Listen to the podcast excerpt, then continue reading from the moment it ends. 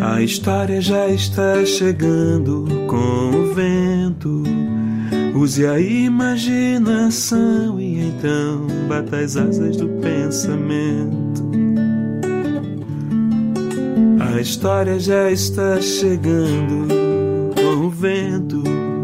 Use a imaginação e então bata as asas do pensamento. Uma certa bruxa era apaixonada pelo príncipe do reino. É uma história diferente, pelo jeito. Tento, tento, mas já nem sei.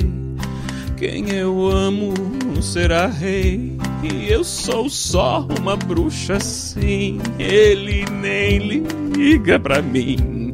Bruxa e rei, casal estranho eu sei. Bruxa e rei. Que casal estranho eu sei.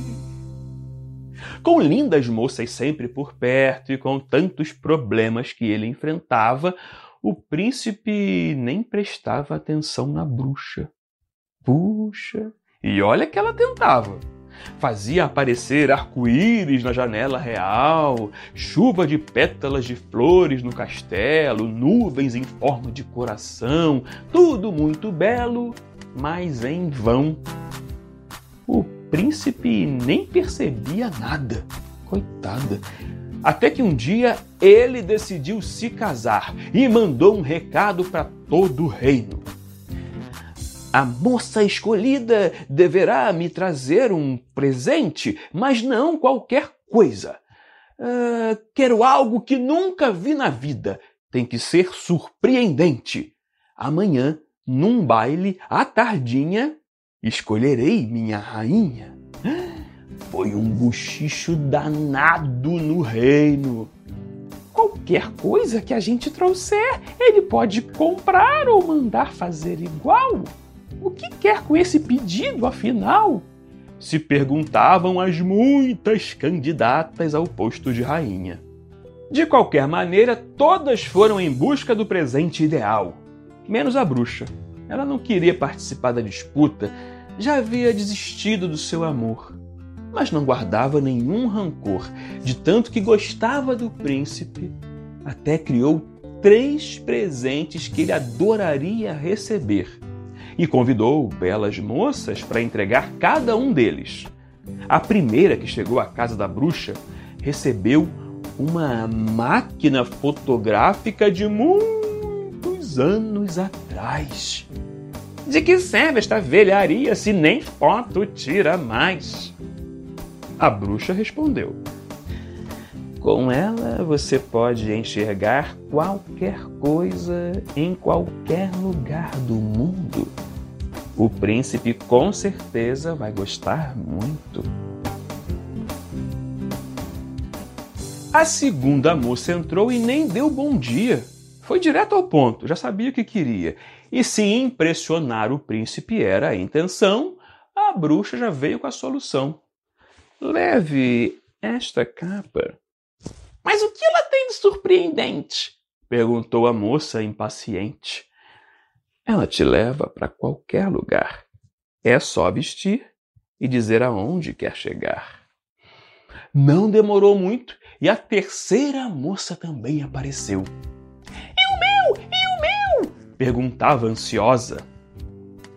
Leve esta poção azeda e nada saborosa.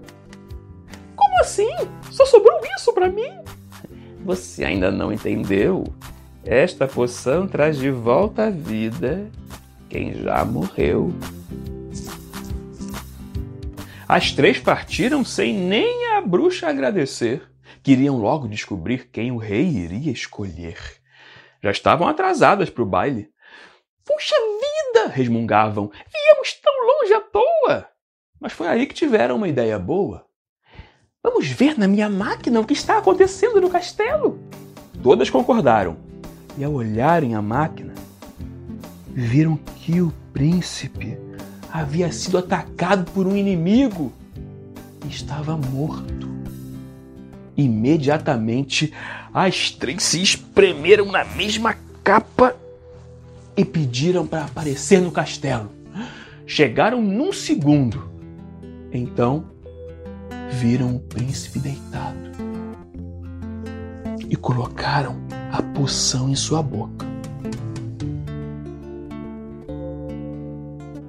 A magia não falhou. Logo, o príncipe despertou. Ele ficou muito agradecido e as três moças discutiam quem deveria se casar com o príncipe. Se não fosse pela minha máquina, não teríamos visto que o príncipe havia morrido. E se não fosse pela minha capa, nem chegaríamos aqui. Se não fosse pela minha poção, o príncipe ainda estaria morto. Em meio à discussão, o príncipe perguntou: Com quem vocês conseguiram presentes tão incríveis? Com a bruxa. As três responderam. O príncipe então montou em seu cavalo e foi pedir a bruxa em casamento. Casar assim, de repente? Perguntou a bruxa, ainda descrente. Sim, eu percebi que você é a esposa ideal para mim. Como assim? Você nem olhava antes. Me perdoe, é que a vida de príncipe me deixa muito atarefado. Às vezes mal consigo perceber o que acontece ao meu lado.